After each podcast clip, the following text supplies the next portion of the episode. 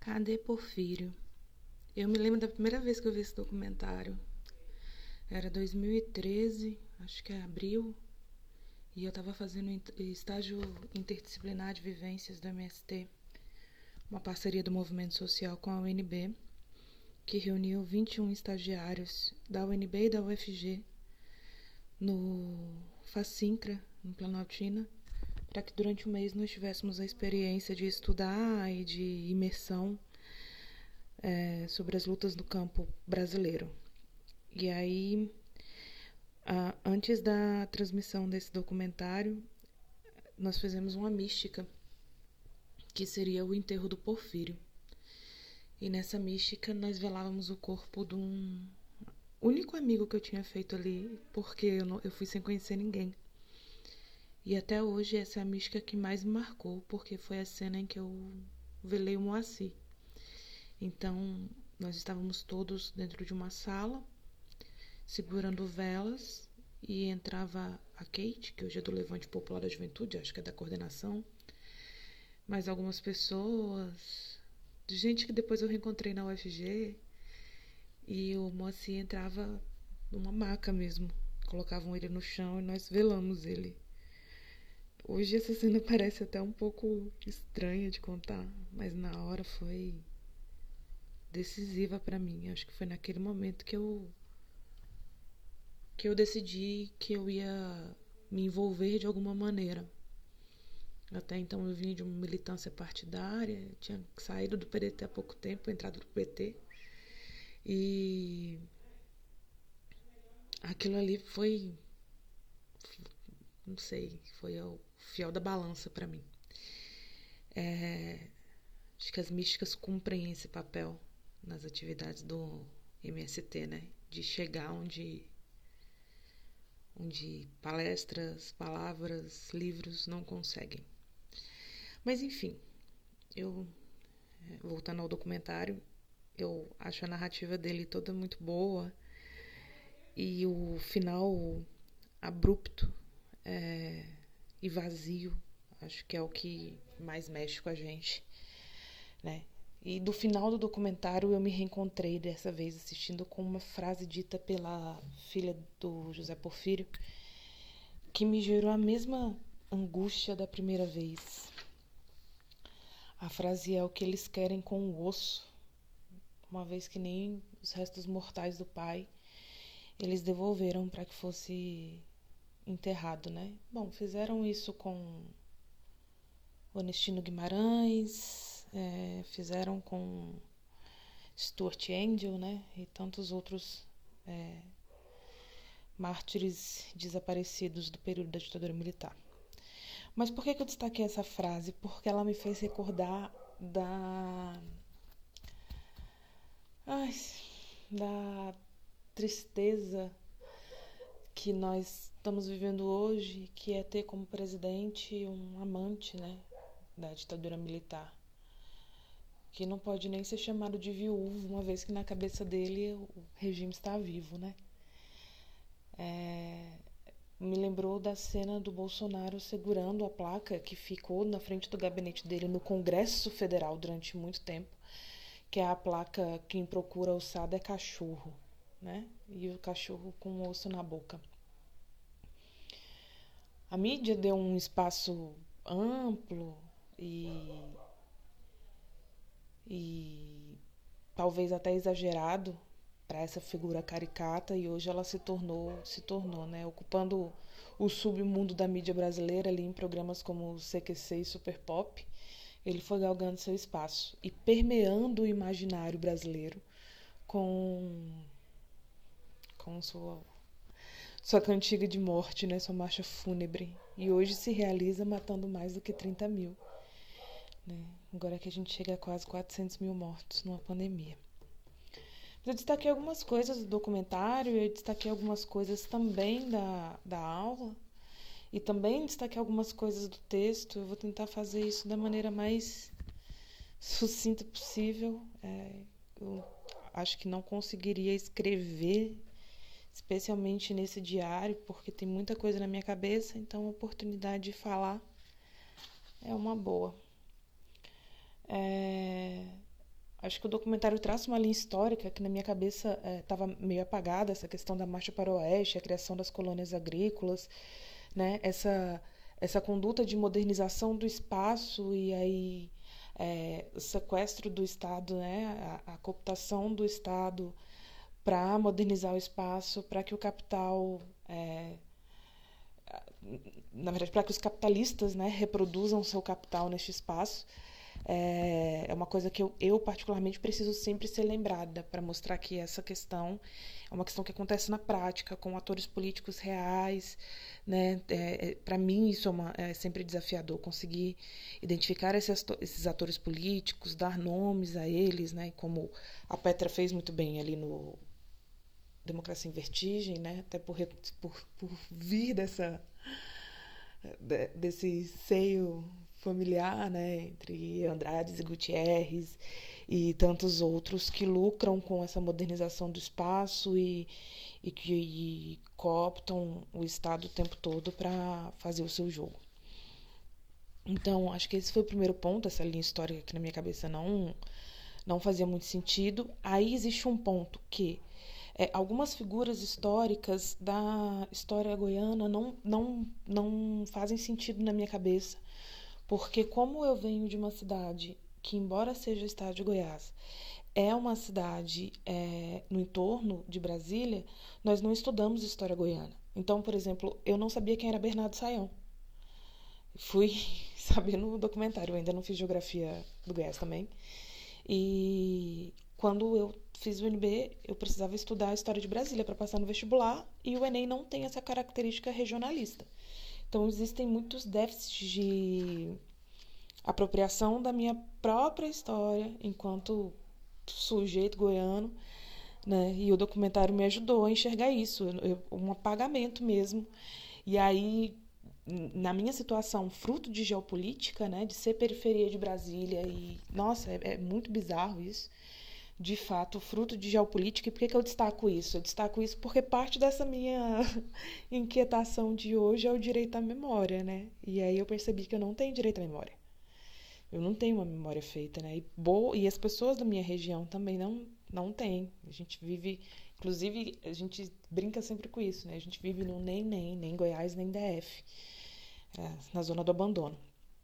É, mas enfim, então acho que o documentário me ajudou a, a organizar isso na minha cabeça, né? E outra coisa que para mim foi muito forte do documentário é perceber como a ditadura ela é de fato um um corte na história política do Brasil, um, um corte sem anestesia nenhuma, abrupto, né, que vai destruir, endividar o Estado, saquear o Estado, mas que até hoje não se passa dessa maneira, né? Não, não é isso que está pregado, justamente porque eles souberam capturar a narrativa. E a lei da anistia vai servir muito para isso, né? Para validar uma narrativa menos violenta, então. Daí, na leitura do texto, vou para frente, porque na leitura do texto tem uma hora que a Maíra fala assim: é, ela está lendo alguns autores, né? E em determinado momento ela diz que as pessoas às vezes é, essa memória coletiva ela é afetada porque dói, né? Então é melhor esquecer do que lembrar, porque lembrar dói. E isso é uma coisa muito comum quando a gente passa por traumas muito fortes, né?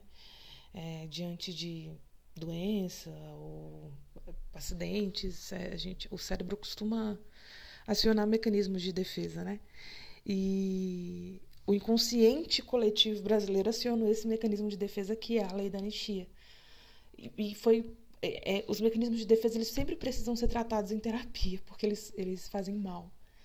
Eles não permitem a cura completa, né? Eu sei porque eu estou fazendo terapia neste exato momento, justamente para controlar meus mecanismos de defesa. E esse é um processo que o Estado brasileiro não passou, por consequência, a sociedade brasileira não passou. Nós não questionamos os nossos mecanismos de defesa, não enfrentamos os nossos traumas de frente, por isso não conseguimos nos curar. E continuamos a repetir o mesmo ciclo vicioso, né? o mesmo padrão, como acontece com as pessoas que não conseguem superar seus traumas.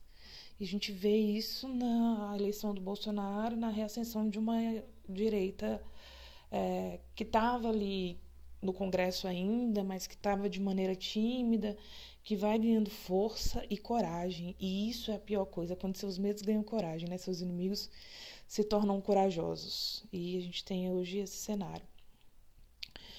E por que eu estou falando disso também, sobre repetição de padrões? Porque um dos temas dessa discussão é um padrão brasileiro de reprodução do capitalismo. Né? E é um padrão firmado na, na, na espoliação, na acumulação primitiva do capital de maneira espoliativa. E a gente percebe que essa, esse padrão de, de, de, acumulação, de, de apropriação das coisas, ele ainda acontece hoje, né? A grilagem, ela vai, ela começa lá no nosso passado e ela vai se transformando, se transformando, mutando, se adaptando ao novo modelo de capitalismo, até que acontece aquilo que para mim foi o que mais me surpreendeu quando eu apresentei o trabalho do Matopiba em Agrário 1, que foi a, a terra, né, começar a ser um, um ativo financeiro. Até hoje eu, eu, eu tenho dificuldades para conseguir assimilar isso quando a gente percebe a terra colocada como ativo financeiro e que isso é a grilagem, né, hoje, e que acontece indiscriminadamente no Mato Piba, nessa nova fronteira agrícola. E como essas novas fronteiras agrícolas ainda obedecem à lógica de modernização do espaço, né, com o Estado chegando, colocando a estrutura, dando os créditos e o capital privado se apropriando e desapropriando comunidades tradicionais, ribeirinhos, camponeses, né? enfim. É, há 500 anos de Brasil e o Brasil aqui nada mudou, né? É como diz o Racionais. E uma frase que o professor Adriano fala na aula e me toca muito é desse capitalismo à brasileira, né? Um capitalismo que se reproduz a partir do trabalho escravo, da tortura, da morte, um capitalismo periférico, dependente e violento. Não que existam capitalismos não violentos, né? A violência está na essência do capitalismo, mas é, no Brasil a violência parece ser muito bem assimilada pela sociedade. Porque se ela acontece de maneira velada, uma sociedade que se pretende pacifista e que não discute violência, então eu não tenho problema com isso. Então, volta e meio, o Fantástico apresenta a história de alguma mulher que tem 40 anos e há 30 vive trancada numa casa, e aí roubaram a, a, o dinheiro dela, casaram ela com fulano, roubaram o dinheiro da pensão e formaram uma filha médica. E aí as pessoas se comovem e tratam essa mulher de maneira infantilizada, e aí dão milhares de doações a essa mulher, mas não conseguem entender que a raiz desse problema ela ela tá espalhada né, pelos rincões desse país. É, desde, desde o, do que é o trabalho doméstico nesse país, né? Eu sou neta de empregada doméstica, minha mãe foi empregada doméstica. Todas elas com histórias assim, por isso talvez tanta gente chore ao ver que horas ela volta, porque acho que é muito a marca da minha geração, né? É, que horas ela volta. É, minha mãe sempre fala isso, nós somos uma geração de Jéssicas. É, porque a gente não encara de frente, né? Não consegue encarar de frente essas essas dores do, da história brasileira. A gente não conseguiu encarar a escravidão, a gente não consegue encarar as debilidades da violência no campo e tudo que ela traz, a gente não conseguiu encarar a ditadura militar. E a gente ainda não conseguiu encarar o golpe de 2016. Nós somos um acúmulo de feridas. Né? É, e aí acho que o texto ele, ele consegue dar uma outra dimensão a, a, discussão que eu achava que ia acontecer primeiro, né? Quando eu vi o documentário e quando eu vi a aula, eu achava que eu ia muito numa direção de discutir o conflito armado e as táticas e a própria fala da Dirce, né, quando ela diz que a produção da experiência e da tática se deu toda naquele lugar, foi uma frase que me tocou muito. Eu fiquei pensando sobre isso, sobre não importar, sobre não importar experiências, mas como o nosso povo tem sua própria tática, sua própria experiência. Eu achei que eu ia me focar muito nisso no conflito, mas quando eu li o texto, é, eu fui levada para esse lugar, então, de direito à memória mesmo. E como isso, enfim, é, talvez é, isso faça muito sentido para mim, porque quando eu olho para minha história, eu olho para um apagamento de memória, né? desde a minha posição geopolítica no mundo, da minha cidade, até da minha família, né? Ontem eu conversava com amigos sobre isso, a gente falava sobre não conseguir fazer árvore genealógica porque a gente vem de uma família preta. É, e aí minha mãe é uma retirante nordestina. Eu vou me colocando muito no centro dessa história, mas é para poder perceber como, tipo, poxa, isso acontece comigo e eu não sou uma pessoa especial nesse país. É assim que, que acontece no país.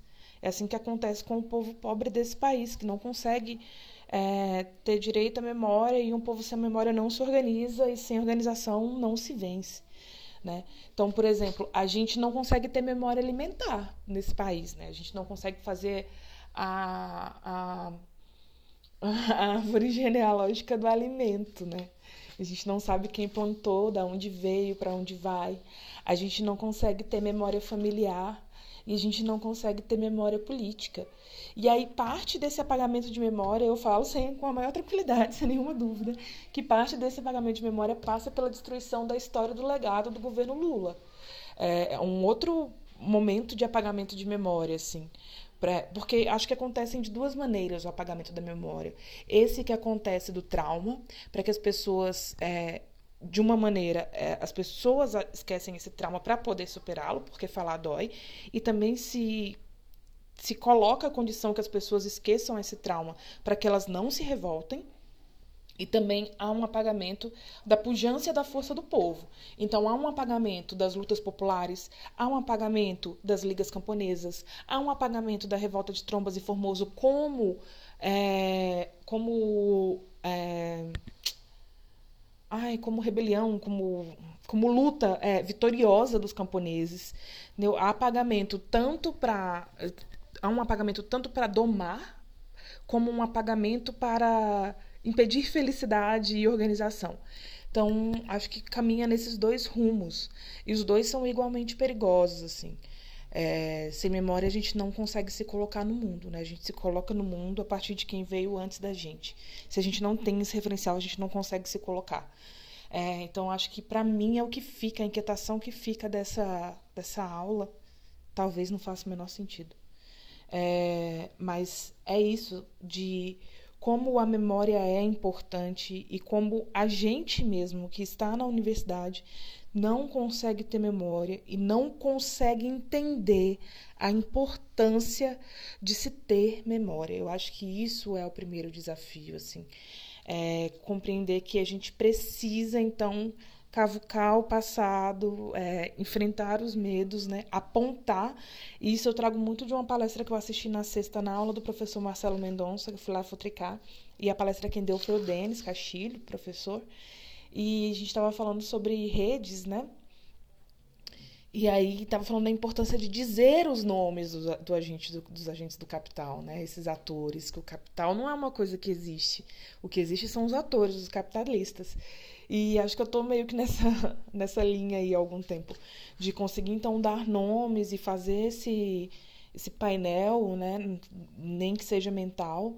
E conseguir capturar, então, é, a essência daquilo que nos trouxe até aqui, né? Que me trouxe enquanto indivíduo e que trouxe minha família enquanto família, que trouxe minha cidade enquanto cidade e que vai nos trazendo num contexto histórico. E é doloroso mesmo, não é fácil não. É, esse semestre tem sido muito doloroso, pandemia e as próprias matérias estudadas e o que eu tenho vivido. É, mas eu acho que esse, essa aula, né, esse, esse momento do curso agora, é, trouxe uma coisa que para a geografia vai me servir muito, que é conseguir trabalhar com memória. Né? Acho que mais do que gravar conceitos e outras coisas e discutir, é, acho que conseguir compreender o papel fundamental da memória para a organização da luta, para o enfrentamento, é, foi muito importante para mim dessa aula. Acho que é o que eu vou levar. Espero que tenha ficado útil esse áudio. Eu não estou escrevendo porque as minhas unhas estão muito inflamadas, eu estou bastante cansada, mas é isso. Eu tenho muita coisa escrita no caderno. É, acho que eu vou anexar as fotos daquilo que eu escrevi e colocar umas outras coisas. Eu poderia falar aqui por horas, mas acho que tá bom. Obrigada.